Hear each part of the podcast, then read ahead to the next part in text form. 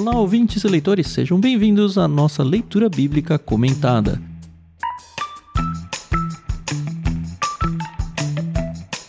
Sou o Thiago André Monteiro, arroba vulgutan, estou aqui com a Carol Simão e com o Edu Oliveira para a gente conversar sobre Êxodo 12, encerrando, ou quase encerrando, né, a época das 10 pragas. Bom dia, tudo bem? Oi, pessoal, tudo bem? Aqui é a Carol Simão e hoje a gente vai falar de uma das duas datas comemorativas que eu mais gosto. A primeira é o Natal e a segunda é a Páscoa. Então, vamos Achei lá. que você ia falar que era a morte dos primogênitos. Ai, que horror, que absurdo, não.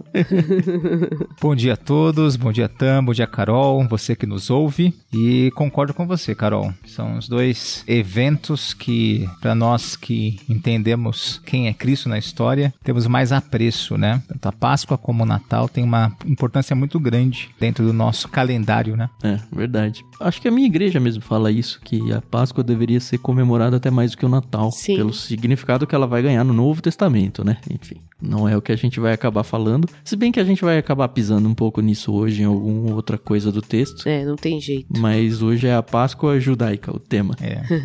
eu, eu creio que as duas têm real importância e talvez porque assim, é, não haveria Páscoa se não houvesse Natal, né? Se Deus não entrasse na história e se É fizesse carne, né? Não haveria Páscoa. Então acho que as duas têm grande importância. É a consumação da coisa. Isso. Uma conclui a outra, né? É. Exatamente, exatamente. Bom, vocês todos já sabem que a gente faz a leitura na NVT, que a Mundo Cristão emprestou pra gente. Obrigado, editora Mundo Cristão. E também que vocês ouvem a trilha sonora da Maria Lídia também. Muito obrigado pelo empréstimo, Maria Lídia. A leitura de hoje é um pouco mais longa do que tem sido os capítulos aqui em Êxodo, mas ainda assim a gente vai fazer em três blocos. Eu vou fazer a leitura do primeiro bloco, indo até o verso 30. O Edu vai ler até o verso 42 e a Carol pega no 43 e vai até o 51.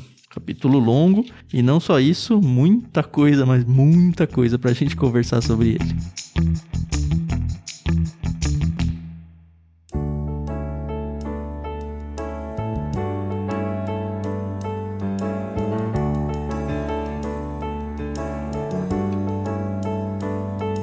Vamos lá, que o tempo urge. Bora.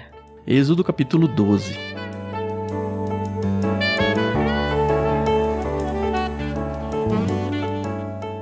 Então o Senhor disse a Moisés e a Arão no Egito: De agora em diante, este mês será para vocês o primeiro do ano. Anunciem a toda a comunidade de Israel que no décimo dia deste mês, cada família escolherá um cordeiro ou um cabrito para fazer um sacrifício, um animal para cada casa. A família que for pequena demais para comer um animal inteiro deverá compartilhá-lo com outra família da vizinhança.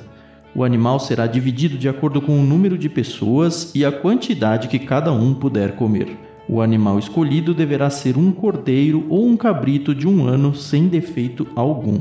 Guardem bem o animal escolhido até a tarde do 14º dia do primeiro mês. Nesse dia toda a comunidade de Israel sacrificará seu cordeiro ou cabrito ao anoitecer. Em seguida, tomarão um pouco do sangue e o passarão nos batentes laterais e no alto das portas das casas onde comerem o animal. Nessa mesma noite, assarão a carne no fogo e a comerão acompanhada de folhas verdes amargas e de pão sem fermento. Não comerão a carne crua nem cozida. O animal todo, incluindo a cabeça e as pernas e as vísceras, deverá ser assado no fogo. Não deixem sobras para a manhã seguinte. Queimem o que não for consumido antes do amanhecer. Estas são as instruções para quando fizerem a refeição. Estejam vestidos para a viagem, de sandálias nos pés e cajado na mão. Façam a refeição apressadamente, pois é a Páscoa do Senhor. Nessa noite passarei pela terra do Egito e matarei todos os filhos mais velhos e todos os primeiros machos dentre os animais na terra do Egito. Executarei juízo sobre todos os deuses do Egito, pois eu sou o Senhor. Mas o sangue nos batentes das portas servirá de sinal e marcará as casas onde vocês estão. Quando eu vir o sangue, passarei por sobre aquela casa, e quando eu ferir a terra do Egito, a praga de morte não os tocará.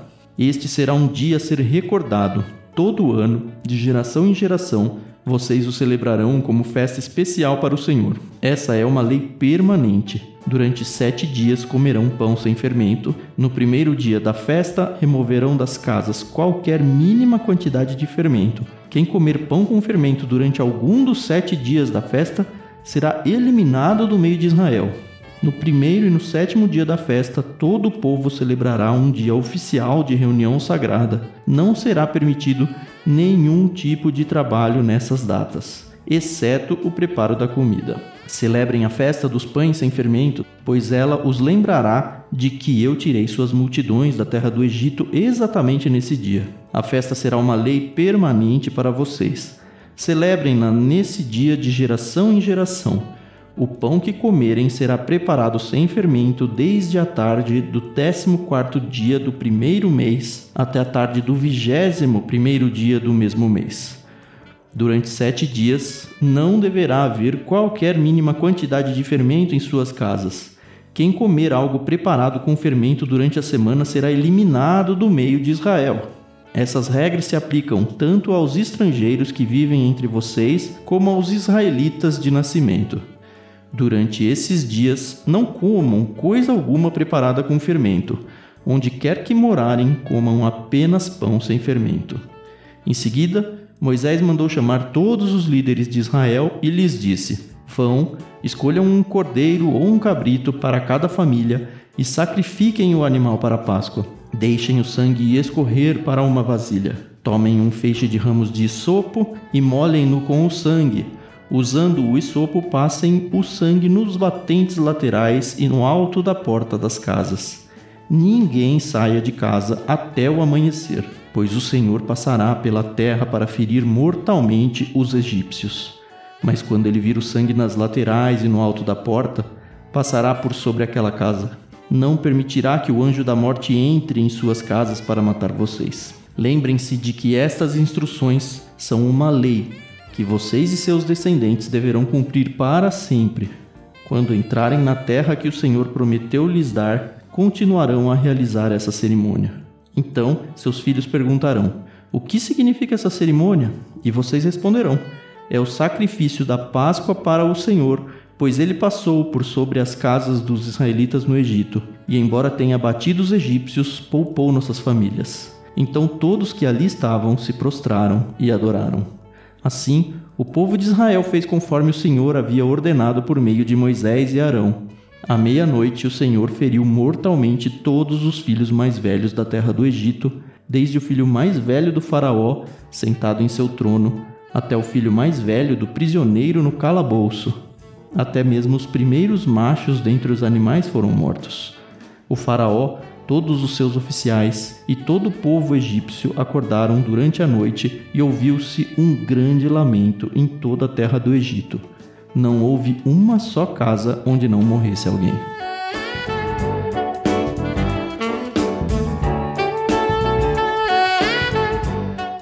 Pesado, hein? Demais. Tem muitas coisas, muitas, muitas, muitas coisas. Tenho muitas coisas a perguntar, a questionar. a... Nossa o Tan, em off, falou assim: Eu acho que esse episódio vai ser longo. Aí eu falei assim: Você acha que chega a três horas? Aí ele: Não, três horas não. Mas não sei, hein? É, tem muita informação aqui. Muita. Muita coisa difícil. Muita coisa difícil. Exato. Eu acho que a gente pode tentar seguir a ordem do texto mesmo, né? Porque senão a gente vai acabar se perdendo. Sim.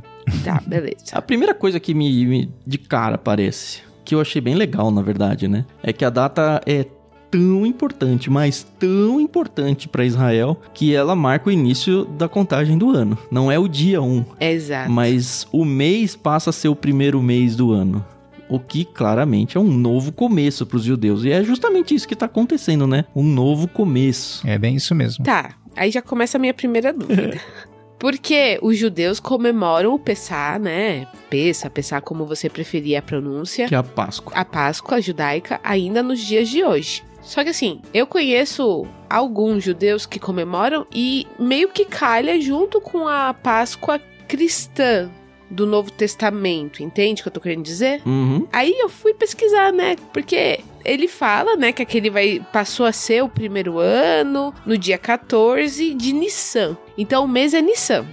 Beleza. Mas isso não quer dizer que é janeiro, nem fevereiro, muito menos abril, que é mais ou menos quando a gente comemora. Aí já começa a ficar assim meio confuso para mim, né? Mas vamos lá, vamos seguir, né? Na verdade, eles possuem dois calendários, né? Passa a existir aqui um calendário civil e um calendário religioso Uhum. para os judeus. E eles seguem isso de forma muito clara, né? O que diz respeito ao calendário civil e ao calendário religioso. Porque o religioso combinava até com as festas, né? Sim. Sim. Lembrando que é um povo que a partir daí, se tornando povo de Javé, né, ou de Javé, como alguns dizem, passa a sua vida civil não é separada da sua vida Da religiosa. vida religiosa. Faz sentido. Bem diferente dos outros povos, né? Claro que de forma muito pragmática, talvez eu possa dizer, com a ascensão do evangelho, do cristianismo, né? Há aquela Uhum. mistura, né? E puxa coisa daqui, puxa coisa de lá e virou uma salada. Nós vivemos hoje, ah, é feriado de tal coisa, feriado daquilo, né? E muita coisa veio dessa cultura. Sim. Mas não com a mesma forma como eles olhavam isso, né? A forma que eles se preparavam para as festas, a seriedade das festas. Com certeza. Mas Porque aqui no Brasil, por exemplo, e eu posso estar falando uma grande bobagem que eu não sou assim uma senhora conhecedora do calendário de feriados brasileiros. Mas eu sei que nós temos o carnaval, temos a quaresma, que são 40 dias, e em seguida a Páscoa. Então, aqui no Brasil, nós somos um país laico, né? Quer dizer que a gente não tem uma religião definida. Mas, assim, o que predomina, pelo menos para os calendários, é o calendário católico, né? É, eu lembro que, assim, o calendário judaico é um calendário lunar. E o nosso Isso. calendário é um calendário solar, né? O ciclo da Terra em volta do Sol. Por isso que a Páscoa não cai sempre no mesmo dia, às vezes nem no mesmo mês. Aham. A Carol mencionou o nome, acho que foi você, né, Carol, que falou mês Nissan. Isso. Eu não sei se é Nissan ou Nizam, porque eu leio com um S só, mas enfim. Esse é o nome babilônico, tá? Tem um nome cananeu, que é Abib. Ele vai aparecer, inclusive, no Isso. êxodo mais adiante, não no capítulo de hoje. Entendi. A partir, acho que do capítulo que vem, já aparece o mês de Abib. Só que Aham. Nizam aparece em Neemias, por exemplo, em Esther. Então, é o mesmo mês. É só porque o nome é diferente de acordo com a época e os povos que estão chamando. Mas esses dois são iguais. Isso, Certo. isso. E tem alguma coisa também a ver com as estações, né? Que eu tava vendo. Que assim, como o Tan falou, eles se baseiam no calendário lunar, né? Então, tem as estações que tem aquele, são os dias mais longos. É muita coisa, gente, pra você ah, absorver pra conseguir entender, né? Porque tem são até hoje tá me faltando todas as palavras. Mas que são os dias mais longos, como é que chama? Os solstícios? Isso, tem os solstícios de verão e de inverno, né? Que são as pontas das estações. E aqui é primavera e outono. É, nem sei se é solstício. Na real, assim, eu nem fui muito atrás desse negócio de datas, justamente por causa da riqueza de informações que tem o capítulo e porque, assim, não sou judeu, Aham. mas eu tenho amigos judeus e aparentemente eles cuidam muito bem das datas dos feriados e eu só acredito neles e comemoro junto e é isso aí. É, isso aí. Não, mas o que eu quis dizer é que, por exemplo, eu conheço muitos judeus. Tá, muitos não. Eu conheço alguns judeus que comemoram a Páscoa junto com a gente. Quando eu falo junto com a gente, com um calendário católico, que é mais ou menos o que o brasileiro também segue ali, entende? O mundo. Apesar deles, né? Exato. E agora que o Edu falou que eles seguem dois calendários, na minha cabeça fez um pouco mais de sentido, mas eu sei que eles não comemoram duas vezes a Páscoa, Sim, sim. né?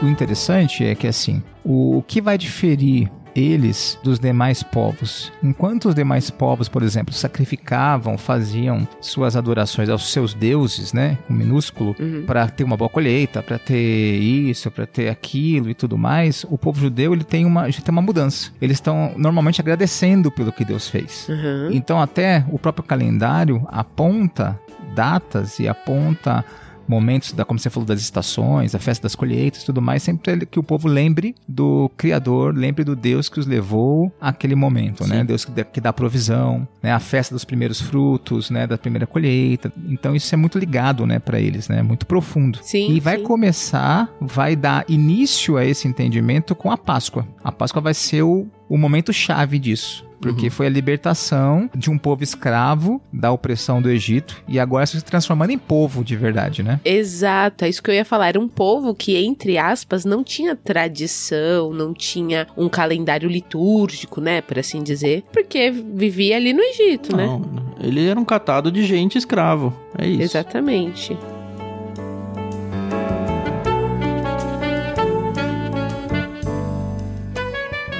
Aí o capítulo abre falando de um monte de datas. Eu, como um matemático, comecei a anotar as coisas e, assim, eu acho que é, é legal da gente se organizar. Não é, nossa, é fundamental e tal, mas eu acho que vale a pena a menção, pelo menos. Olha só, eu tô falando aqui, a gente tá entre os versos 3 até o 10, mais ou menos, tá? Ele fala que a preparação tem que começar no dia 10 do mês. Ele fala, é aqui que vai começar. Uhum. Beleza, vamos pensar no nosso calendário aqui. Faz de conta que é o mês corrente que você tá ouvindo isso, dia 10.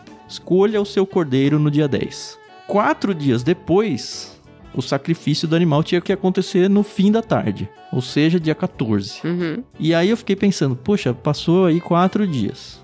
Pra quê?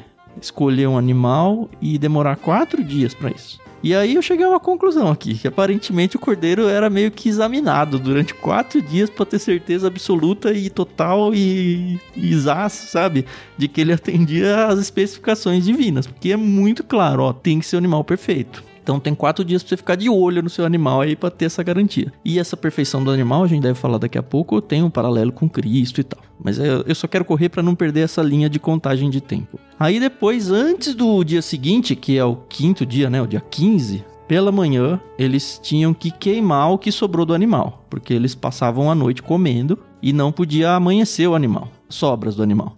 Então eles tinham que queimar ele e se preparar nesse momento para a saída do Egito, certo? Certo. E aí diz lá naquela noite, já o sexto dia, o anjo de Deus passaria para matar os primogênitos. Ou seja, nessa noite aí a virada do dia 15 para o dia 16, que é quando o anjo passa. Tudo bem? Uhum. Uhum. Então começou a escolha no dia 10 e no dia 16 o anjo passa. Por que, que eu falei isso? Porque lá no capítulo da semana passada, o capítulo 11, diz lá no verso 4: Moisés disse, é a conversa dele com o Faraó, né? Assim diz o Senhor: à meia-noite de hoje passarei pelo meio do Egito, morrerão todos os filhos mais velhos, do sexo masculino, e vai o texto. Ou seja, essa preparação toda aí já tinha acontecido. Hum, ou não teve? Não, meia-noite de hoje. A gente até questionou se esse hoje estava no texto, acho que o Edu trouxe alguma coisa do original também. Uhum. Mas supondo que estivesse, e era uma das hipóteses que a gente levantou, o Moisés já tinha preparado todo o povo durante a nona praga, que foi a escuridão. Hum, Lembra que o, o local onde os hebreus estavam não ficou escuro. Sim, sim. Então, provavelmente, a sequência dos eventos aqui é meio que ao mesmo tempo, esses capítulos 10, 11 e 12. Certo. Foi só por isso que eu fiz essas contas todas, porque senão ou aquele hoje no 11 tá traduzido errado e não, não é hoje, Uhum. ou Moisés realmente já tinha preparado todo esse povo antes com o que ia acontecer, o que não é nenhum absurdo pra mim, eu acho que faz todo sentido. Mesmo porque Moisés já sabia, né? Isso. E outra, né? Como eu comentei no último episódio, né? A questão é Moisés agora, quando ele escreve, ele tá narrando algo que já aconteceu. Sim, sim. Então faz até sentido ele, para trazer coerência ou uma sequência lógica ao conteúdo descritivo aqui, ele talvez dá essas pausas temáticas aqui, lembrando que a Bíblia, né, a Torá, a Bíblia do Antigo Testamento, nem o Novo, né, tinha esse tipo de divisão, né? Isso Uhum. aí é coisa moderna ou moderna, né, depois de Cristo, né? Uhum. A igreja primitiva, um pouco depois, começa a fazer essas divisões aí. Corígenes, esses aí, é assunto para outro momento. Uhum.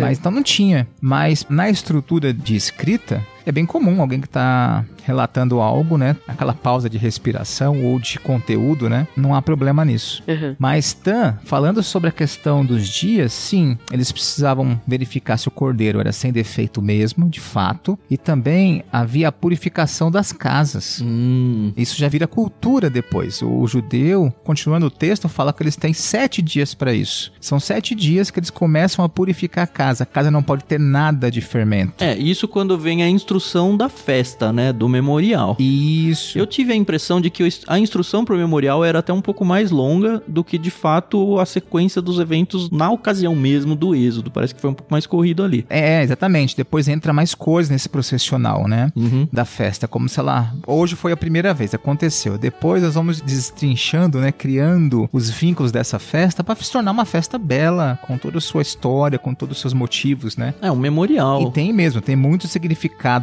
aí, né? Naquele super sentido de ensine seus filhos, porque isso aqui aconteceu, não pode se perder na história. Então, meio que vamos reviver isso toda vez, todo ano, para vocês realmente terem a real situação do que aconteceu. Isso. Então, por exemplo, é comum eles limpam as casas, a casa fica impecável. Eles começam a tirar da casa qualquer tipo de alimento que tenha fermento. Então eles não estão naquele dia sem comer fermento, eles estão alguns dias já tirando tudo. Não pode ter nada com fermentos na casa. É uma preparação. Imagine a casa inteira sendo mexida, procurando. Vamos procurar o que, que tem de fermento. Tira tudo.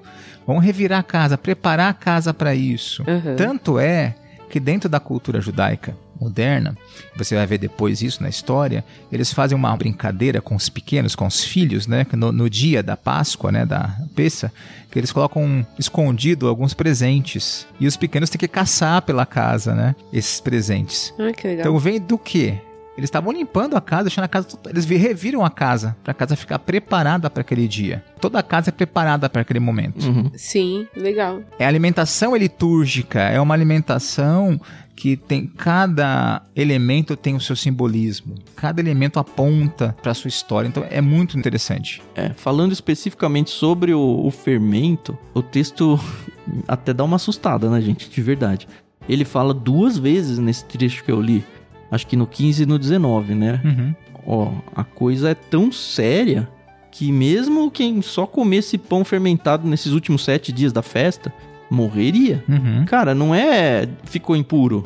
É você vai ser morto. Sim. Eu falei, caramba! E duas vezes ele fala isso. Uhum. E é muito legal da gente pegar o termo aí, o o fermento em si, porque o Novo Testamento ele vai trazer muita luz sobre isso pra gente. A gente tem, por exemplo, Lucas 12, 1. Eu vou ler tudo na NVT aqui, tá? Já separei pra vocês. Jesus concentrou seu ensino nos discípulos dizendo: Tenham cuidado com o fermento dos fariseus, que é a hipocrisia. Então ele meio que vai dando o significado, acredito que os judeus já conheciam esse significado, né? Do paralelo entre o fermento e o pecado. Não percebem que esse pecado é como um pouco de fermento que leveda toda a massa? Livrem-se do fermento velho. Isso aqui está em 1 Coríntios. Livrem-se do fermento velho para que sejam massa nova, sem fermento. O que de fato não são. Cristo, nosso Cordeiro Pascal. Olha que legal Paulo trazer isso aqui. Cristo, nosso Cordeiro Pascal, foi sacrificado. Por isso celebramos a festa não com o velho pão, fermentado com maldade e perversidade, mas com o novo pão da sinceridade e da verdade, sem nenhum fermento. Para mim, o fermento é uma ilustração perfeita do pecado. Aham. Sim. Ele se esconde, ele age em silêncio, secreto, ali na massa, se espalha e contamina toda a massa. A gente usa ele no contexto de contaminar no sentido de estragar, mas o efeito que ele causa, entre aspas aqui, ele contamina toda a massa, fazendo ela crescer. Então, é, é o pecado, sabe? É perfeito. Isso, ela cresce, né? Ela ganha proporções fora do comum. Exato. Comparado, né, com você pega a massa e faz sem fermento nenhum, fica aquele bolinho, né, aquele pão. E por isso a seriedade de, olha, cuidem disso, do fermento, do pecado, porque isso vai trazer morte se vocês não cuidarem. É. É interessante que o povo judeu, eles fazem exatamente isso, mas a gente não vê ninguém dos egípcios. Por quê? Eu falo isso? Porque uns capítulos atrás, eu até questionei, e a gente não chegou a conclusão nenhuma, se algum egípcio saiu junto com os judeus. Aqui vai parecer que saiu, né? É, exatamente. Nesse capítulo vai dizer, né, que em todas as casas egípcias teve morte, Sim. Que coisa. Né?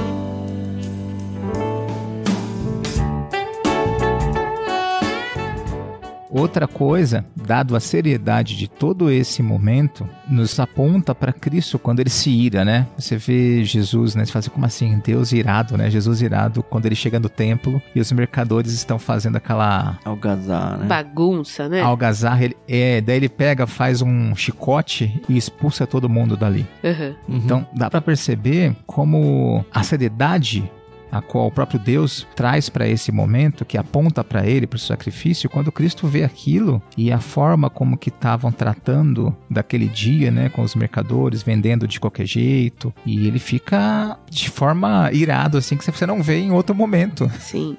Uhum. Algumas pessoas até questionam se Cristo não pecou ali, né? E depois, obviamente, a gente vai passar por isso. Mas não, gente, não pecou, tá bom? É, eu acho que teve essa cena quando a gente passou em Lucas. Em A Lucas. gente já mencionou alguma coisa sobre isso.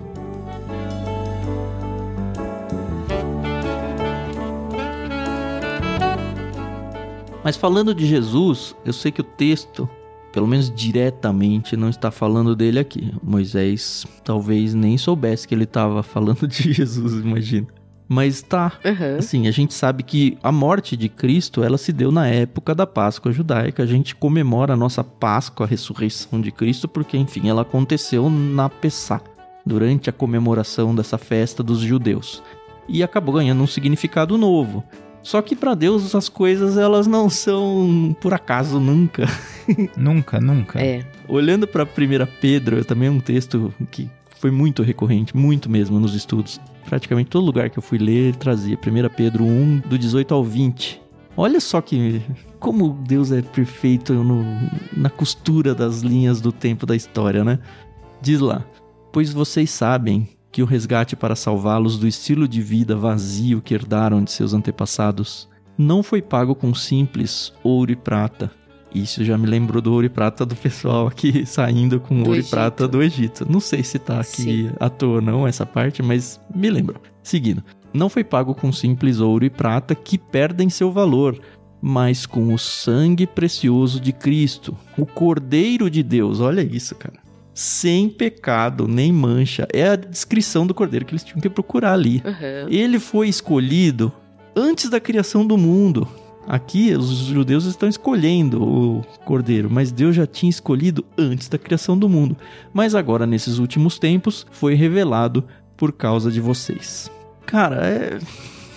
Como que não casa o Antigo Testamento com o Novo, sabe? Como que a Páscoa não é uma ilustração do próprio Cristo, do sacrifício do próprio Cristo. Quando a a própria Escritura diz que um sacrifício de sangue é o que significa, simboliza a substituição. A gente vê em Levítico e em Hebreus de novo no Novo Testamento falando que uma vida tem que ser entregue para compensar outra, dizendo que Ó, vou trazer aqui Levítico. Pois a vida do corpo está no sangue. Eu lhes dei o sangue no altar para fazer expiação por vocês. É o sangue oferecido que faz expiação em lugar de uma vida. Então eu preciso do sangue do cordeiro animal aqui, mas eu precisei do cordeiro com C maiúsculo lá no Novo Testamento. Uhum. E lá o texto de Hebreus 9, 22, de fato, segundo a lei, quase tudo era purificado com sangue, pois sem derramamento de sangue não há perdão. Cara, é assim, sabe aquelas setas de Las Vegas, assim, piscando, assim? Tudo na cabeça de Jesus, cara. Não dá pra dizer que não é. Aham. Tudo aponta para ele. Exato.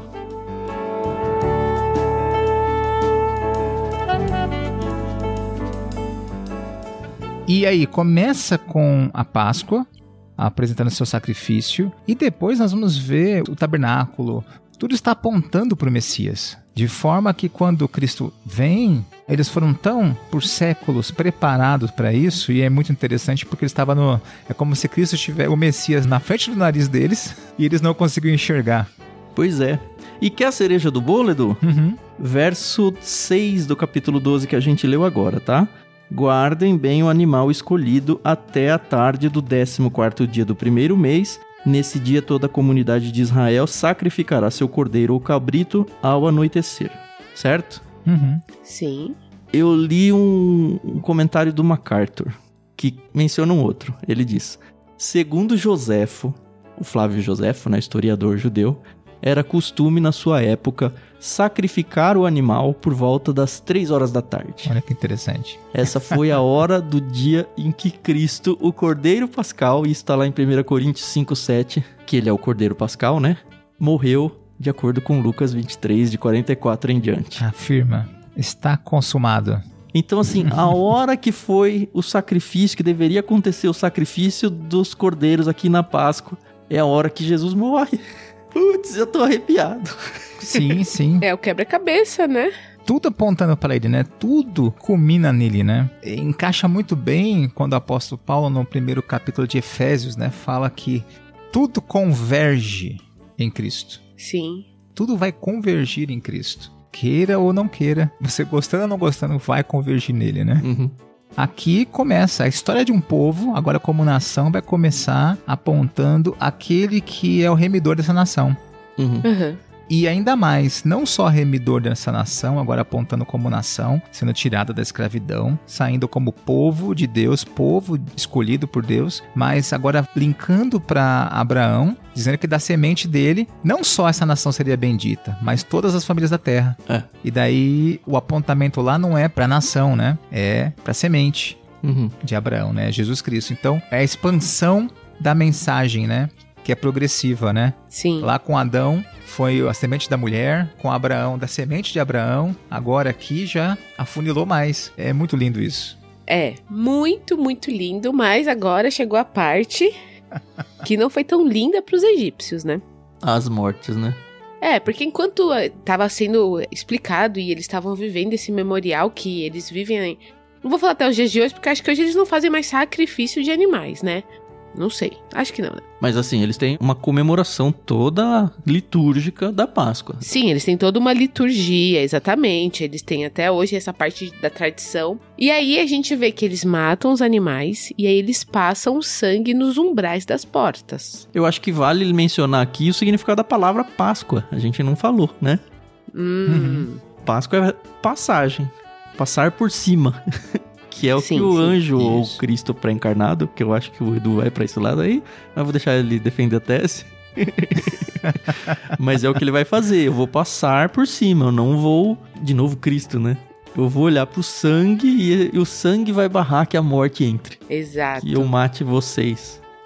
Nossa. Eu gosto de pensar uma coisa. Ah, Quando nós olhamos, às vezes, até para tirar nosso orgulho, às vezes nós cristãos incorremos no risco, né, de achar que nós somos melhores. Ah, eu sou melhor que o. Nós somos um povo melhor. Os judeus sofreram com isso, né? Historicamente, até por se olhar superior às outras nações, não entendendo sua real missão de ser sacerdotes e povo para proclamar esse Deus que os fez nação. E Deus avisou várias vezes, né? Eu não peguei vocês porque vocês eram melhores, porque vocês eram maiores, eu peguei vocês porque eu quis e pronto. E isso cai no nosso coração também. Ah, nós somos os escolhidos, somos melhores, né? Mas, olhando teologicamente, como Deus vê o mundo? Olhando lá de cima, imagine só o cosmos e Deus olhando o cosmos. E vamos, né, fazer o, o John Webb, né? O telescópio novo da moda aí, né? Aham. ah, que tá olhando, né, o cosmos assim, abrindo. Vamos fazer o contrário, né? Deus, na sua grandeza, na sua glória, olhando o cosmos ao contrário, né? Como, eh, seria um microscópio, né? aham. Olhando e chegando em nós. O que difere? Teologicamente falando, Deus olha para o mundo, olha para o ser humano em geral, para toda a humanidade, a gente pode colocar assim, né, na palma da sua mão. E o que nos difere dos demais? O que difere? Porque ele gostou da gente? Ah, o Carol é legal. Tiago Eu- é bacana, o pastor Edu. Ah, Du- mais ou menos, esse aí não sei não. Acho que esse aí passou na, Eu na poeirinha. não deve ter visto nada, que eu não, não valho nada. Então, o que nos difere? Quando a palavra aí responde isso, né? É o sangue É. sobre nós. Sim. E eu gosto do termo, quando a gente lembra da morte de cruz, né? A sombra da cruz. Nós estamos debaixo da sombra da cruz. Uhum. Então, quando Deus olha a humanidade, aqueles que são seus, é aqueles que estão debaixo da sombra da cruz. Respaldados, não é que somos melhores, mas respaldados e cobertos pelo sangue do Cordeiro. Uhum. Amém. Então é o que acontece ali, a passagem. É. E é forte ali, porque assim, agora vamos lá pra tese, né? o Tan falou. Só tava Jesus ali, só tava só a teofania, Cristo pé encarnado. O que, que você acha, Tan? o Tan vai fazer que nem a Glória Pires. E- Porque eu não sou capaz de opinar, tá, gente? Já digo isso. Eu não vou afirmar, eu vou deixar uma pulga atrás da orelha. Mas eu digo que tem dois personagens ali. E tem teorias fortes ali. Cara, eu acho que pode ser. Foi o Edu, acho que que falou, né, a tese de que, ah, toda vez que tem alguma aparição aí, essa... Tem um termo teológico pra isso, né? Teofania. Teofania. Isso, toda vez que tem uma teofania, é Cristo que tá envolvido aí. E assim, vi vários comentaristas defendendo essa tese. Eu acho que, assim, o texto não diz claramente que é, mas não teria problema algum se for. Uhum. É, mas esse texto ele é forte porque parece ter um outro personagem. Já notou, não? Dois anjos, você diz? Verso 12 ele fala: um segundo personagem aí. Quem? Olha lá, 12, nesta noite passarei. Então Deus está falando que ele vai passar, Aham. né, na terra do Egito. Beleza? Então tem uma afirmação de Deus atuando diretamente. E daí, quando você continua no nosso texto, eu não quero pular tudo. 23, mas o Senhor passará pela terra para ferir mortalmente os egípcios. Mas quando ele vir o sangue nas laterais e no alto das portas, do verso 23, passará por sobre aquela casa. E olha o texto aí. Não permitirá que o anjo da morte entre em suas casas para matar vocês. É como se eles fossem dois ali, o Senhor e um anjo da morte, é isso? Isso. Legal. Na NVT fala anjo da morte, mas se você pegar a Ara corrigida, as versões mais antigas, acho que até a NVI também tem esse termo. A palavra é destruidor. Hum, É aquele nomezinho lá que a gente conhece lá de Apocalipse de hebraico. Lembra disso? e aí? É, a Bíblia anotada, a Bíblia de estudo anotada, ela fala sobre esse termo destruidor. Ela diz: é provável que se tratasse de um anjo, talvez o anjo do Senhor ou o Cristo pré-encarnado. Ela até coloca como a mesma pessoa. Mas eu acho que faz sentido serem dois, sim, sabe? Acho que faz, faz sentido, sim. É muito doido isso, né? Porque eu entendo, quando o Senhor passa, eu entendo que aí sim é o Cristo. aham. Entende? Uhum, Mas ele tem um servo com ele, alguém para obedecer. sim. E que não parece ser bonzinho na história, mas que cumpre suas ordens. É.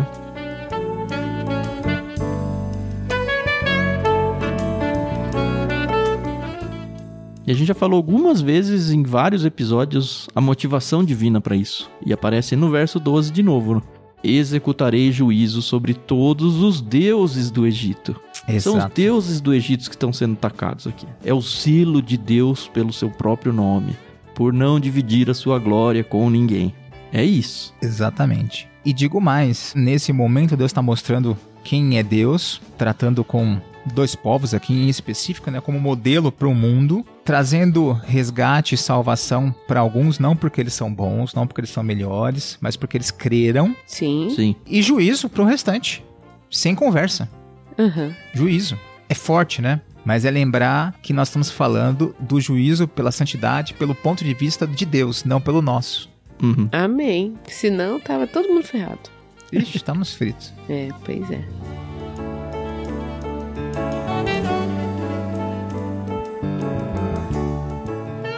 Eu sei que a gente já andou muito aqui, mas no no verso 25 eu acho bem importante, uma coisa que facinho passa batido. Eu vou ler ele de novo, olha. Quando entrarem na terra que o Senhor prometeu lhes dar, continuarão a realizar essa cerimônia.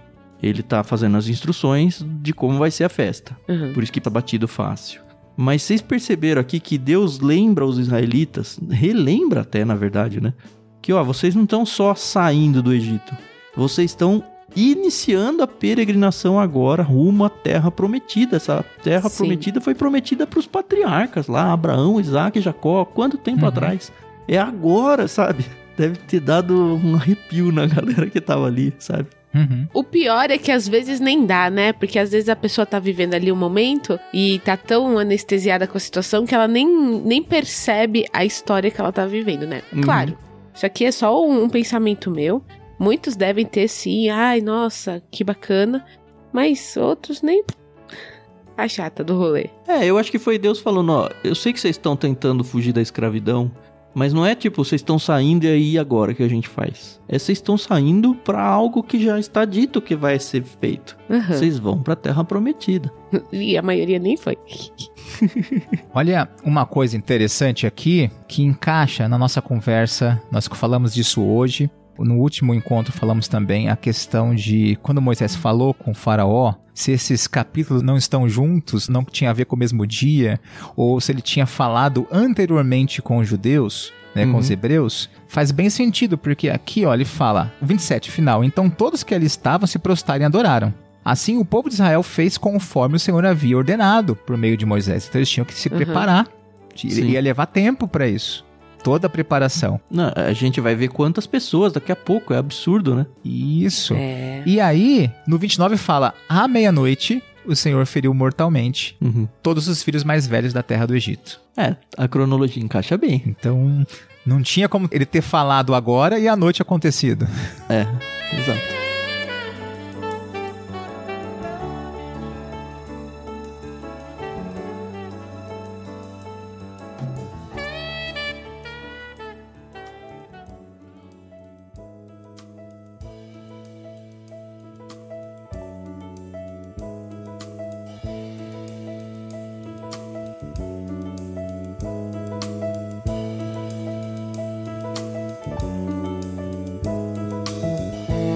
Vamos virar, senão a gente não acaba hoje, não? Vamos, vamos lá. Vamos lá. Beleza, então a gente vai agora com o Edu, lendo do 31 até o 42. Vamos lá, Edu.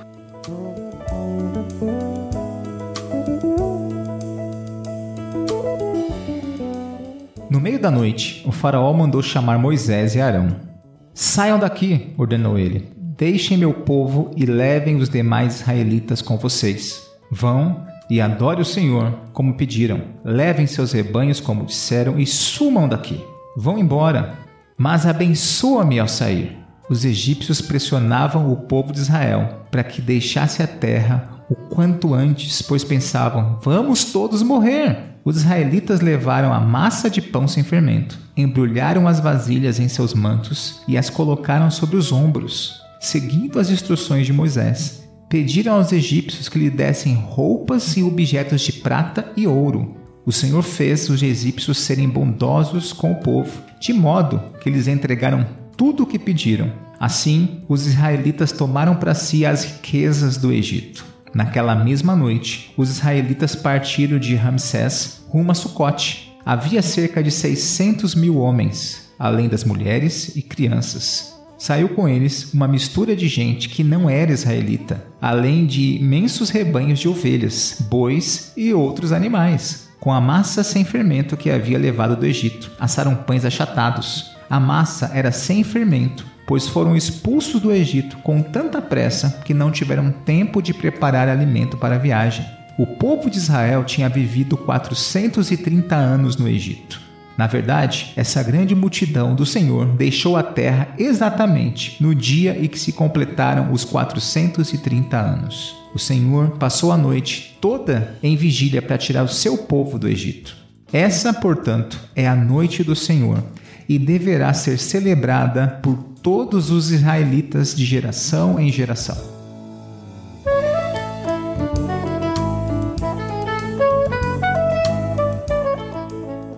Hora, né?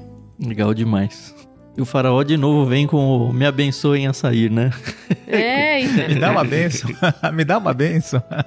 Não, e de novo, eu sigo com a tese de que Faraó não era o primogênito. Ah, eu acho que faz sentido mesmo. Ele teria que ter morrido aqui, né? Uhum. E se ele fosse primogênito e não tivesse morrido, eu realmente acredito que o Moisés daria algum tipo de explicação. E não deu. Então, É. É. Bom, enfim. Você, quando esteve em Israel, você comeu o matzah, que é o pão asmo sem fermento? comi. É, parece um. Uma creme cracker, né? É, é, um- Sem é sal. meio durinha mesmo, é quebradiça e tudo. Aham. Eu fiquei meio assim nesse texto aqui. Porque no verso 39 fala que eles não tinham preparado provisões, né? Porque foram pegos de surpresa, né? Com a massa sem fermento que haviam levado ao Egito, assaram pães achatados.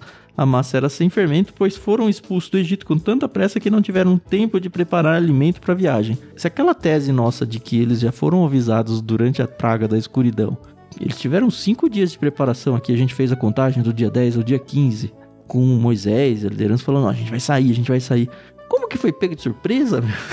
Não, eu entendo o que você fala, e Uhum. é realmente, mas eu acho que eles não pensavam que ia ser. Morreu os primogênitos, chamou Moisés, Arão pra ele. É agora, não, não vai amanhecer. Exatamente. Mas ele fala, comam com os cintos amarrados, com as sandálias nos pés, porque vai rolar a saída agora. E tinha outra coisa. Não só eles faziam isso, mas eles tinham que queimar o que sobrasse. É, então.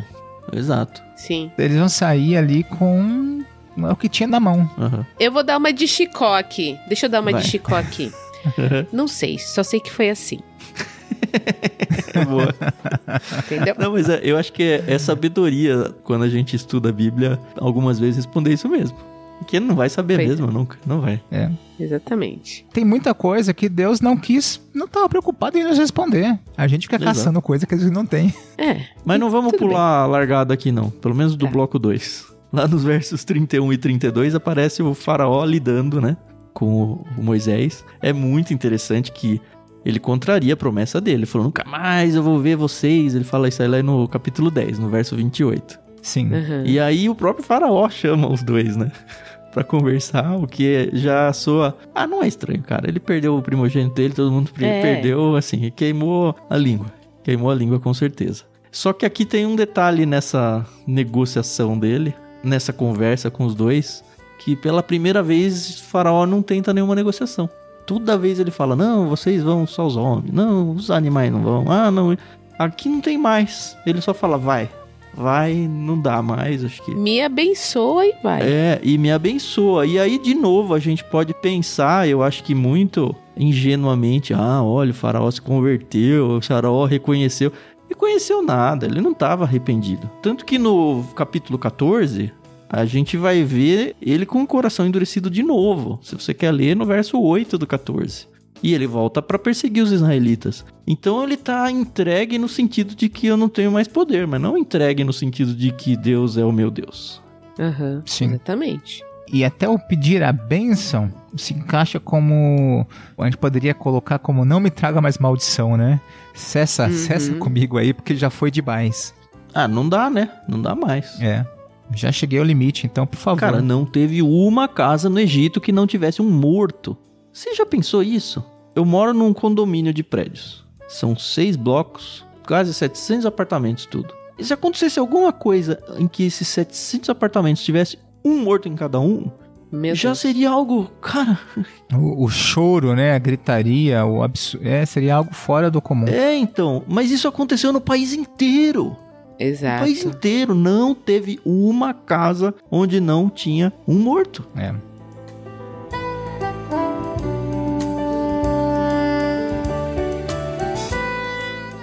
E ele fala da quantidade de pessoas também, né? No verso 34. Cerca de 600 mil a pé. Somente homens, sem contar mulheres e crianças. Eu tô lendo na revista atualizada aqui. Eu já nas minhas notas, antes de fazer o meu estudo, eu falei, pô, 600 mil homens adultos, né? Que são os que se contam. Ah, acho que passa fácil de um milhão. E aí eu fui para os estudos. Praticamente todo mundo crava mais de dois. Alguns dois e meio. Milhões de pessoas, cara. É muita, muita gente. Calcula aí que os povos no passado tinham muitos filhos. Sim. Calcula só se tivesse, vamos- ser modestos, três filhos por família. Três filhos. E não tá contando as esposas aqui, né? É, Só os então, homens. Então, conta a esposa já dá, ó, 600 mil, 1.200. Três filhos, é, é um número alto. É. É muito, muito alto. Não, não dá, não dá. Não tinha nem cemitério pra enterrar essa galera. O Mar Vermelho. O Mar de Juncos. Mas não vai morrer. Ai, ai. ai, ai, vamos chegar lá. Eu fico pentelhando aqui o, o Edu com esses negócios.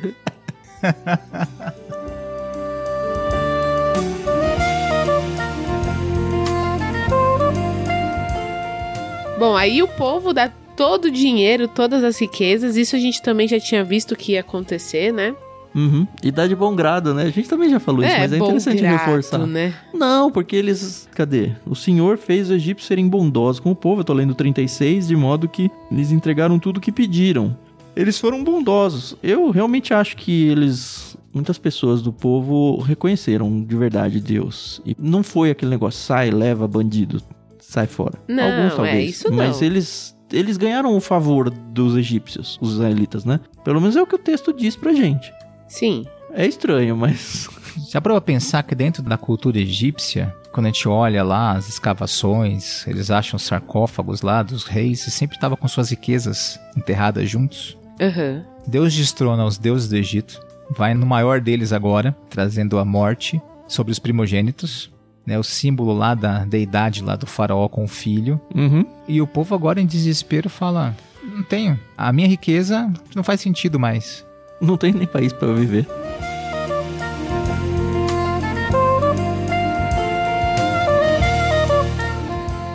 É interessante ver que muitos vão com eles, né? No verso 38, é. a gente leu aqui: saiu com eles uma mistura de gente que não era israelita. Uhum. É. Eu vi alguns comentaristas aqui falando dos Ixos, falando de outros povos que também estavam escravizados, mas eu leio aqui muitos egípcios. Inclusive, Sim. lá em Números, Números 11, vai mostrar que eles foram uma fonte de problemas grande para Moisés. Uhum. Inclusive a esposa dele, né? É, então, ó, versos 4 a 6 de Números 11, mesmo Moisés escrevendo, isso aqui é eles lá no deserto já, bem depois. Então o bando de estrangeiros que viajava com os israelitas, esses daqui, começou a desejar intensamente a comida do Egito. E o povo de Israel também começou a se queixar: Ah, se tivéssemos carne para comer. Foi a primeira vez em que eu pensei: hum, talvez não fosse o estopim da reclamação, talvez não tivesse partido dos israelitas, hum. mas dos egípcios, que não eram escravos lá. E aí sim eles: Olha, eu tô com saudade do Egito. Era bom lá. E aí os israelitas compram esse discurso, porque eles, enfim, estão passando fome lá também e tal. Foi a primeira vez que eu percebi esse detalhe. E mais uma vez nos mostrando aqui, ó, um pontinho que mostra a seriedade de como estava sendo tratada a questão do povo de os hebreus não se misturarem quando chegasse na terra. Uhum. Né? Lembra que você falou do fermento, né? Uhum. Porque Sim. essa mistura sempre colocaria eles em xeque. E, aliás, colocou, né? Porque eles nunca uhum. expulsaram os povos da terra por completo. Então, sempre as misturas trouxeram problemas para eles. É. Uhum. E isso vai acontecer quando eles se miscigenarem com os povos, alguns povos de Canaã mesmo. Sim. Sempre essa mistura dá ruim. Sempre deu ruim. Ah, e eles insistem. A gente fala que brasileiro é muito chuchu, né? Acho que os judeus têm um quesinho de brasileiro, né? Era muito chuchu. Misturava com os outros povos, caía na dos povos ali. Sim.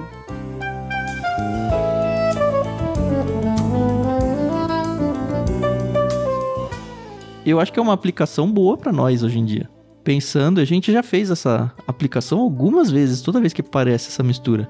Nos casamentos mistos. Sim. Quando a gente vive uma vida com Deus dentro da igreja, da comunidade cristã e tudo mais, e aí a gente ganha os hormônios na adolescência e juventude, e aí aquela amiguinha bonita da escola ou do trabalho, que é linda, maravilhosa, cheirosa, do cabelo sedoso e a pele lisinha, ah, mas ela tem tudo, mas não é cristã. E vice-versa, as meninas em relação sim, aos meninos sim. também. Uhum. E aí você entra naquele famoso namoro missionário, né? Eu ia falar exatamente isso. É, então. Só que invariavelmente vai dar ruim. E não é à toa que o Novo Testamento tá cheio de textos falando, não, não faz isso não. Sim. Você vai entrar num casamento e o, o, dia a dia do casamento vai cobrar um preço muito alto. Muito. Que você gente. pode evitar antes. Exato. Mas o ser humano é teimoso. É, e o casamento é duro. A gente pode achar que casamento é uma eu não quero estragar você que tá solteiro, tá para casar aí, nos ouvindo, né? Mas às vezes a gente romantiza o casamento, né? E o próprio Jesus, em Mateus, quando fala do casamento, ele fala que o casamento não é para qualquer um. É? Né? Ele fala, ó, quem é apto, ele fala sobre ser aptidão. O casamento entre cristãos é duro, é difícil. Ser dom de Deus o casamento. Por quê? Tem aquele livro, né, Quando Pecadores Dizem Sim, né? Um ótimo livro. Uhum. E num dos capítulos ele fala que são o, no altar, né, chegando com duas malas sem alças, né? E na lua de mel eles começam a abrir as malas, eles precisam tirar coisas que não vão carregar mais. E talvez na nossa cultura a gente não entende isso. Na cultura hebraica, o casamento ele demonstra mais isso, inclusive é a analogia da igreja. Como que funciona? Eu sei, na nossa cultura ocidental, quando a gente pensa no casamento, sempre o, o foco é a noiva, né? Toda adornada, para preparada. Na cultura médio oriental, quando você fala do casamento, o personagem principal é o noivo. É, eu fui num casamento judeu, é, é estranho até pra gente que tá acostumado é. a ver outros casamentos, vou dizer aqui, Isso. normais, mas enfim, normal só porque a gente é o que é a maioria que a gente vê, né? Mas uhum. é muito estranho mesmo.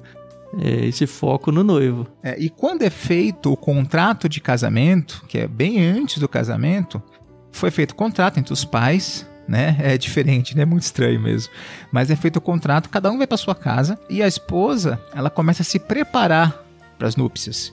E como que é feita essa preparação? O noivo ele vai mandando dinheiro. Ele vai mandando dinheiro para que a noiva prepare o enxoval. Ele manda dinheiro, a noiva monta o enxoval. Quando acontece que ele vem com a sua comitiva para buscar das posses do noivo, uma festa de sete dias, como nós vimos lá, né? E que acabou o vinho lá na, em Caná, né? Que Jesus participava ali. É uma festa grande, tem que ter dinheiro para conseguir custear uma festa grande assim. E durante a festa, quando o noivo e a noiva saem para consumar o casamento, não é só a consumação física que acontece ali. O noivo vai ver, ele vai averiguar se o enxoval da noiva é digno dele. Uau. Então, olha que interessante. Então, quando a gente pensa no casamento cristão, não é uma coisa fácil e assim, a gente vai ter que tirar muita coisa da mala que não faz parte, não, não vai condizer uhum. com essa relação. É um abrir mão mútuo. E se não tem essa relação ao lado de Cristo, imagine só, já é luta com crentes. Imagine só com alguém com uma outra mentalidade. Criação de filhos já é difícil entre crentes. Imagine só a criação de filhos quando um não, não entende, por exemplo, a importância da disciplina né? E isso é assunto sério, seríssimo. Entre crentes. Não, nem só disciplina. É que a disciplina normalmente vem como, ah, como vamos disciplinar? Mas tudo. Que igreja uhum. nós vamos frequentar? Vamos frequentar igreja ou não? Uhum. A gente vai falar de Cristo e ensinar os princípios bíblicos para os nossos filhos? Porque um lado não acredita ou acredita numa outra religião. Não, vamos deixar eles crescerem para escolher, sabe? Tudo começa torto, cara. Tudo. A relação familiar porque assim, a gente fala, ah, não, eu vou me casar e a minha família não, não se mete nisso. Gente, como é importante entender isso, porque você vai ter filhos. Você tem uma relação ruim com seu sogro, com a sua sogra. O conceito de se doar um pro outro, é... o princípio do perdão mútuo. Se eles não rezam a mesma cartilha, não dá certo. Vai dar ruim, vai dar ruim. É? Alguém vai acabar cedendo e normalmente as histórias, por consequência, por histórico, né, são sempre as mais difíceis, as mais tristes. Uhum. Né? Então não tem pra onde correr. É.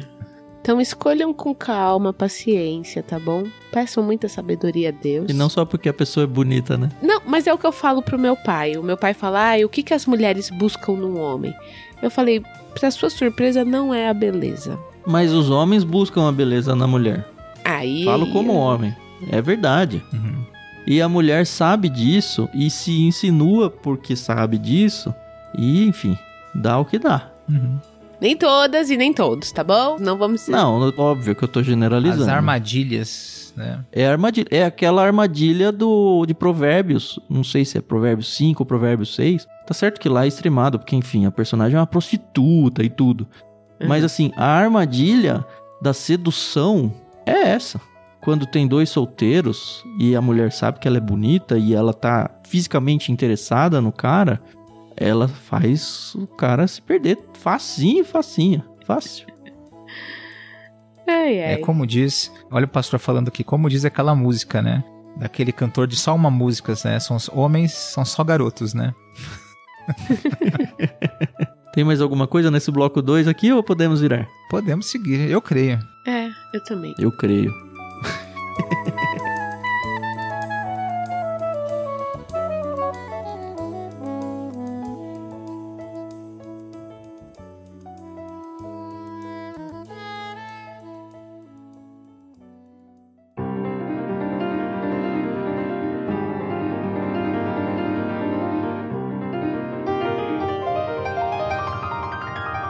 Carol, então, se ela conseguir, se a voz dela permitir, vai fazer a leitura do último bloco. Vai, gente, eu estou gripadinha, mas é nada que uma edição aí não resolva. Vamos lá, do 43 ao 51.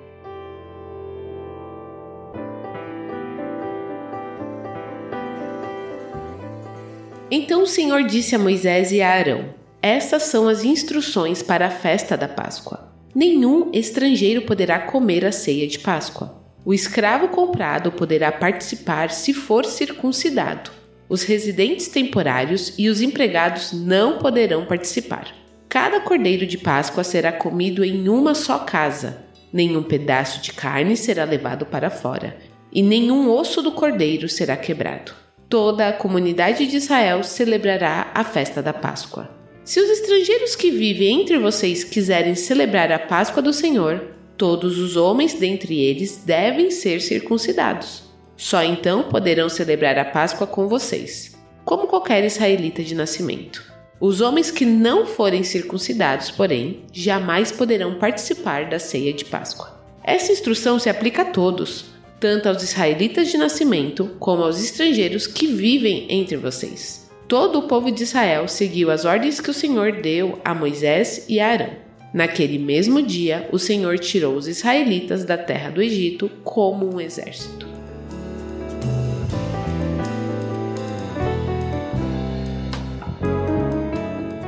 Eu devo dizer que eu sou gentil no sentido de que eu não sou judeu. Uhum.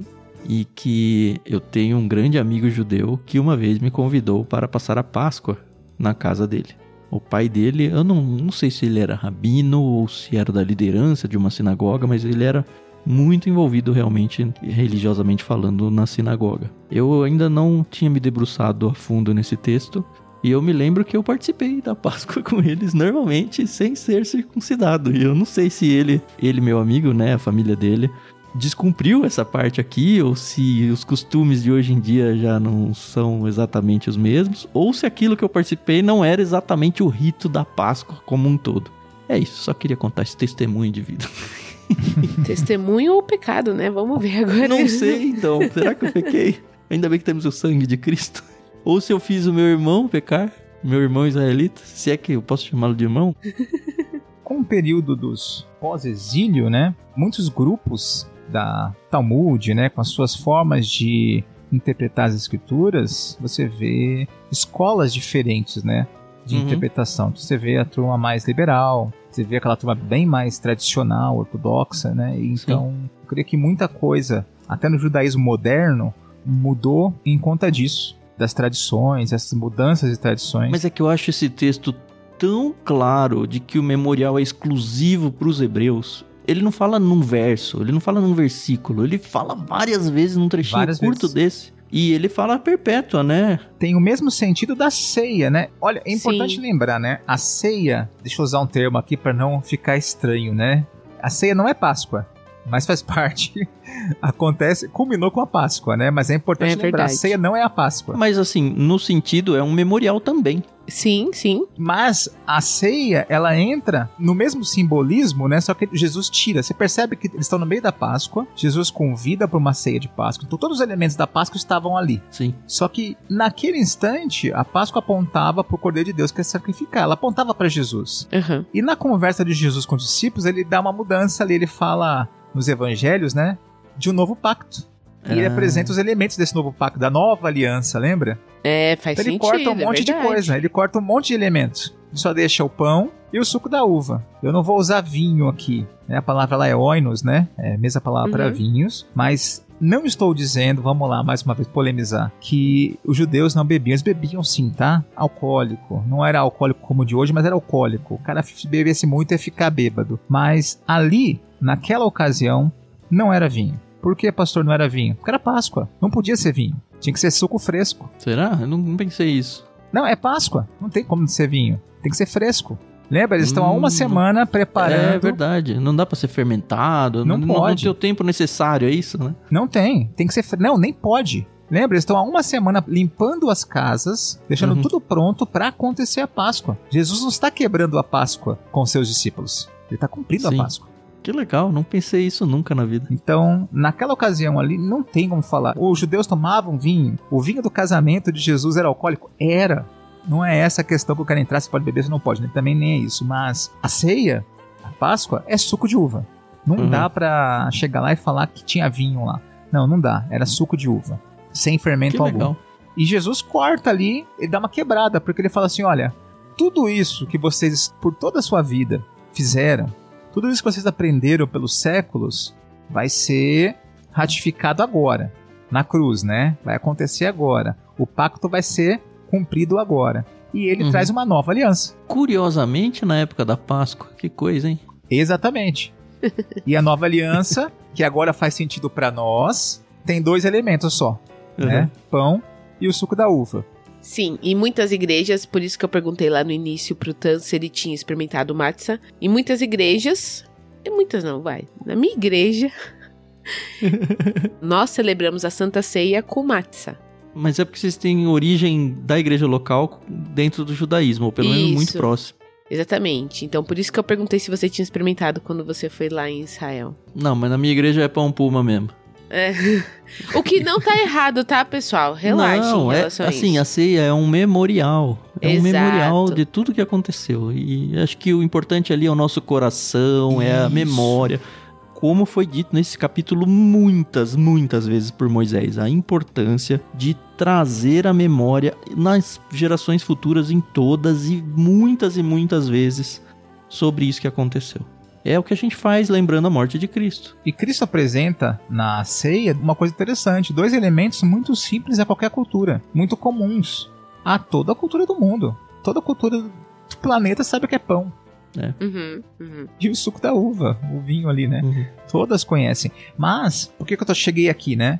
Quando você fala também da questão da ceia. A ceia só faz sentido para quem entende o que houve na cruz. É. Então, É. não dá pra, como cristão, eu concordar com a ceia livre, por exemplo. Uhum. Porque a ceia livre não faz sentido para todos. Da mesma forma que aqui era exclusivo para os israelitas. Ó, Exatamente. esse negócio aqui é, é um negócio que só faz sentido pra nós. Aqui nem pode participar, né? Não é Exato. qualquer um que participar não faz sentido. Não, não é pra participar. E a ceia, eu falo muito disso na- nas minhas pregações, quando eu trato de ceia, né? Sobre aquela questão litúrgica da ceia. Às vezes a gente tem aquele ar, não sei como que é em sua igreja, tá? né? Aquele ar de dia de ceia, aquele dia fúnebre, né? Na hora da ceia, todo mundo abaixa a cabeça, fica triste, aquela cara de dó, né? Porque vai vir a Uhum. ceia do Senhor. E não é essa a ordem lá de Cristo nem do apóstolo Paulo. A ceia judaica é uma, é uma festa, uma linda festa. Uhum. Exato.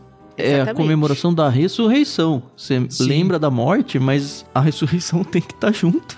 Isso, então, é um memorial alegre. Inclusive, ela não deve ser livre, ela traz condenação para aquele que não entende a seriedade dela. Né? Quando tiver lá, há muitos entre vocês fracos, doentes e alguns que já morreram. Então, falando da seriedade daquele momento. E também ela não é a ceia do pastor. Não é o pastor que decide quem participa ou não participa. Não é ultra restrita, né? Só dos membros da minha igreja ou aqueles que eu escolho. Ceia Porque é um boa. chamado a examine, olha o seu coração, examinou, participa.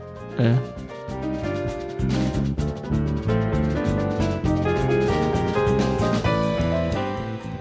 interessante, a gente passou o capítulo inteiro e não mencionou isso, mas ele é muito patente também. A questão do envolvimento da comunidade. Ó, o cordeiro para a família inteira, se a sua família é pequena, junta com o seu vizinho. É um Isso. momento solene em comunidade. Não é para você fazer sozinho, não faz o menor sentido você fazer sozinho. E olha como isso linka ainda mais com a ceia do Novo Testamento, a ceia para a igreja. Quando o apóstolo Paulo está tratando com os coríntios sobre isso, estava rolando um problema lá. É. Porque os coríntios estavam associando a ceia com a festa que existia pagando na sua cultura e queriam fazer uma. Vamos comer até cansar. O rico trazia e comia antes de todo mundo, o pobre não tinha, ficava olhando. E a briga de Paulo é: ah, ah esse não é o momento para isso. É, perdeu o foco, perdeu o sentido, perdeu tudo. Isso. Era um momento para celebrar em comunidade. Uhum, A celebração não era deles, era de Cristo, né? O celebrado era Cristo. exato.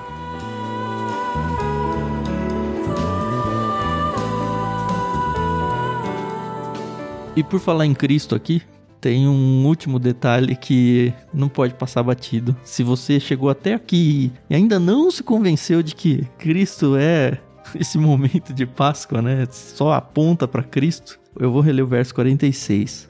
Cada cordeiro de Páscoa será comido em uma só casa, nenhum pedaço de carne será levado para fora e nenhum osso do cordeiro será quebrado. Lá no Evangelho de João 19:36 diz o seguinte: Essas coisas aconteceram para que se cumprissem as escrituras que dizem: nenhum dos seus ossos será quebrado. E que será que são essas coisas que aparecem em João 19? É justamente o sacrifício de Jesus Cristo na cruz. E ele está amarrando a esse texto do Êxodo. Ele falou: olha, Jesus não teve os seus ossos quebrados na cruz, coisa que era normal de se fazer, quebrar as pernas dos presos para que eles morressem mais rápido, principalmente porque estava chegando a Páscoa e ele não podia deixar um cadáver exposto ali na época.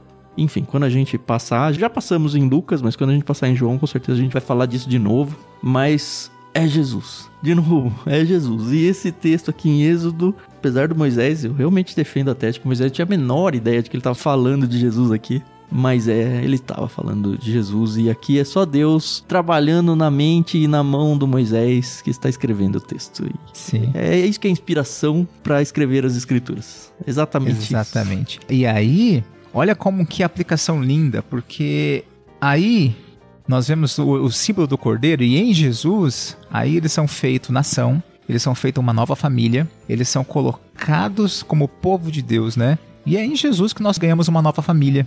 Só em Jesus em seu sacrifício que nós somos feito povo de Deus com uma nova nacionalidade, como o apóstolo Paulo fala, né? nossa nacionalidade não é daqui, e é nele que nós somos inseridos por um novo e vivo caminho, conforme Hebreus fala, Uhum. a qual os hebreus passaram a viver por um novo e vivo caminho, não mais escravidão, mas agora de liberdade. Amém.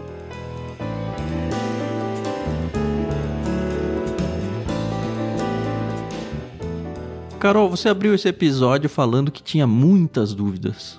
Sobrou alguma coisa aí que a gente não pisou? Não, eu acho que assim, quando a gente para pra estudar, é por isso que eu gosto de estudar na sala de aula, sabe? E eu vejo muito aqui como uma sala de aula mesmo. Porque quando você lê e estuda só, muitas vezes o seu cérebro não absorve tudo. Às vezes absorve, às vezes não. E eu gosto de trazer as minhas dúvidas pra cá e muitas eu nem preciso verbalizar porque elas já são sanadas conforme a gente vai conversando, né? Então, eu acho que isso é uma vantagem da leitura coletiva, né? Você poder trazer sem medo de julgamento e eu não me sinto julgada quando eu trago uma dúvida aqui. Pelo contrário, eu tô aqui pra aprender, então isso já foi um motivo de vergonha pra mim, mas hoje não é mais. e saio hoje bem satisfeita. E, é como o Tan falou lá no início, quando eu comecei a falar sobre datas. é, Tá tudo bem, gente. É, o pastor Edu também falou isso aqui. É, Moisés fez um resumo, entre aspas, né, do que aconteceu, porque também era muita coisa, né? Se a Bíblia já é grande, com os relatos que tem, imagina se tivesse todos os diálogos, né? Então tá bom, o que tá na Bíblia é para o nosso ensino, para o nosso crescimento. É isso aí. E se você tem alguma dúvida, escreve na mão. Quando você morrer, você vai lá pro céu. E aí você pergunta pra Deus, tá? É melhor tatuar, né? Que se lavar a mão vai sair. É, é. Aí, né? Se eu tatuasse no meu corpo todas as dúvidas que eu tenho, eu ia encher o corpo, né? Que eles falam. Fechar o corpo, né? Que eles falam. É, exatamente. Fechar, fechar. Uma vez uma professora minha de inglês, que é cristã também, ela falou assim: se você pudesse perguntar pra Deus uma coisa, o que seria? E eu, pega de surpresa, não soube o que responder, né? E aí ela falou assim: eu só Adão faria uma pergunta umbigo? pra Deus. Né? O que, que você ia responder, Carol? Como eu fui pegar de surpresa, eu não soube o que eu perguntaria pra Deus. E ela falou: eu perguntaria uma coisa, Carol. Eu falei o quê? Por quê? Eu falei: é, engloba Sabe que eu ia coisa. responder? Eu ia colocar uma palavra a mais nessa pergunta? É. Eu ia perguntar, por que eu? Acho que isso seria a minha pergunta. Mas também você me pegou desprevenido aqui. Eu preciso talvez maturar Pensar um pouco. um aí. pouco mais, é. Pensar, mas acho que é uma pergunta boa, por que eu? Não no sentido de porque eu sofri, mas por que, que eu tô aqui? Por que, que eu fui escolhido? Deus poderia virar e falar assim: por que não? Entende? Então, não respondeu também. É, então. Mas eu não vou falar isso pra Deus, não. Pode ficar. Não, não, eu- não, é, exatamente. Eu só vou agradecer e falar, eu não merecia estar aqui, não. É, exatamente.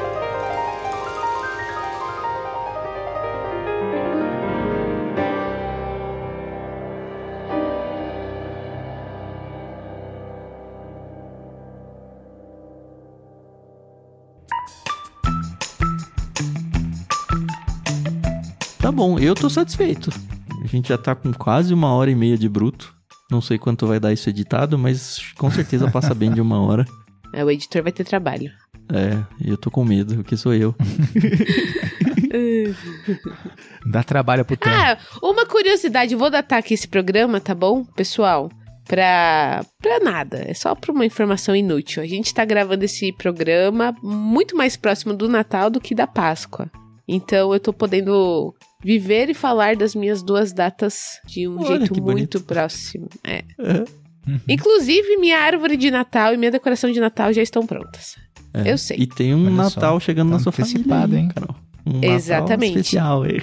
Esse ano de 2023, o nosso Natal vai ser muito mais especial. Se Deus nos permitir, teremos o nosso pequeno Natan, que não é natalino, tá bom? é, o presente de Deus, ele vai estar com a gente, é, somando ainda na família. É isso aí. Legal, obrigado ouvintes por aguentar a gente por um tempão, mais do que o comum. Eu espero realmente que tenha sido um episódio que ajudou você a crescer. Eu sempre que termino de editar, eu faço uma oração de gratidão e, e peço também a Deus, poxa, que esse áudio chegue nas pessoas que precisam ouvir ele. Acho que é uma oração que você, ouvinte, pode fazer também junto com a gente. A gente sempre pede e continua pedindo para que vocês orem por nós. Mas orem por isso também, por que não? Para que Deus leve de maneiras mais loucas, absurdas e surreais possíveis o áudio do LBC para alguém num momento específico, um conteúdo específico. A gente já tem essa experiência lendo a Bíblia, né? Várias vezes um texto cai do céu como um sacrifício às três da tarde no dia de Páscoa, séculos depois. milagrosamente, e Deus pode agir milagrosamente com esse áudio na vida de alguém. Talvez esteja agindo na sua também. E se agiu na sua, deixa a gente saber, é tão gostoso a gente conhecer algumas das histórias de pessoas que foram impactadas pelo que a gente faz, porque vocês podem não perceber, mas cada um de nós aqui está na sua sala de casa, no seu dia a dia, lutando com a internet, lutando com problemas comuns do dia a dia e muitas vezes a gente perde essa sensibilidade do tamanho da coisa que a gente está fazendo no sentido de que estamos entregando um negócio que pode transformar uma vida. Então, se você tem essa transformação ou conhece, vem contar pra gente, porque a gente fica muito feliz de saber. Muito feliz mesmo. Quando houve um testemunho, a gente ganha um ânimo novo de, tá, nossa, aqui a gente tá. No... E tá mesmo, tá? Numa sexta tarde, super cansado, vai terminar a gravação tendo que fazer mais um caminhão de coisas para poder entrar no fim de semana. Mas a gente parou aqui para fazer isso e que Deus use realmente para honra e glória dele. Amém. Até semana que vem. Obrigado a todos. Tchau, tchau.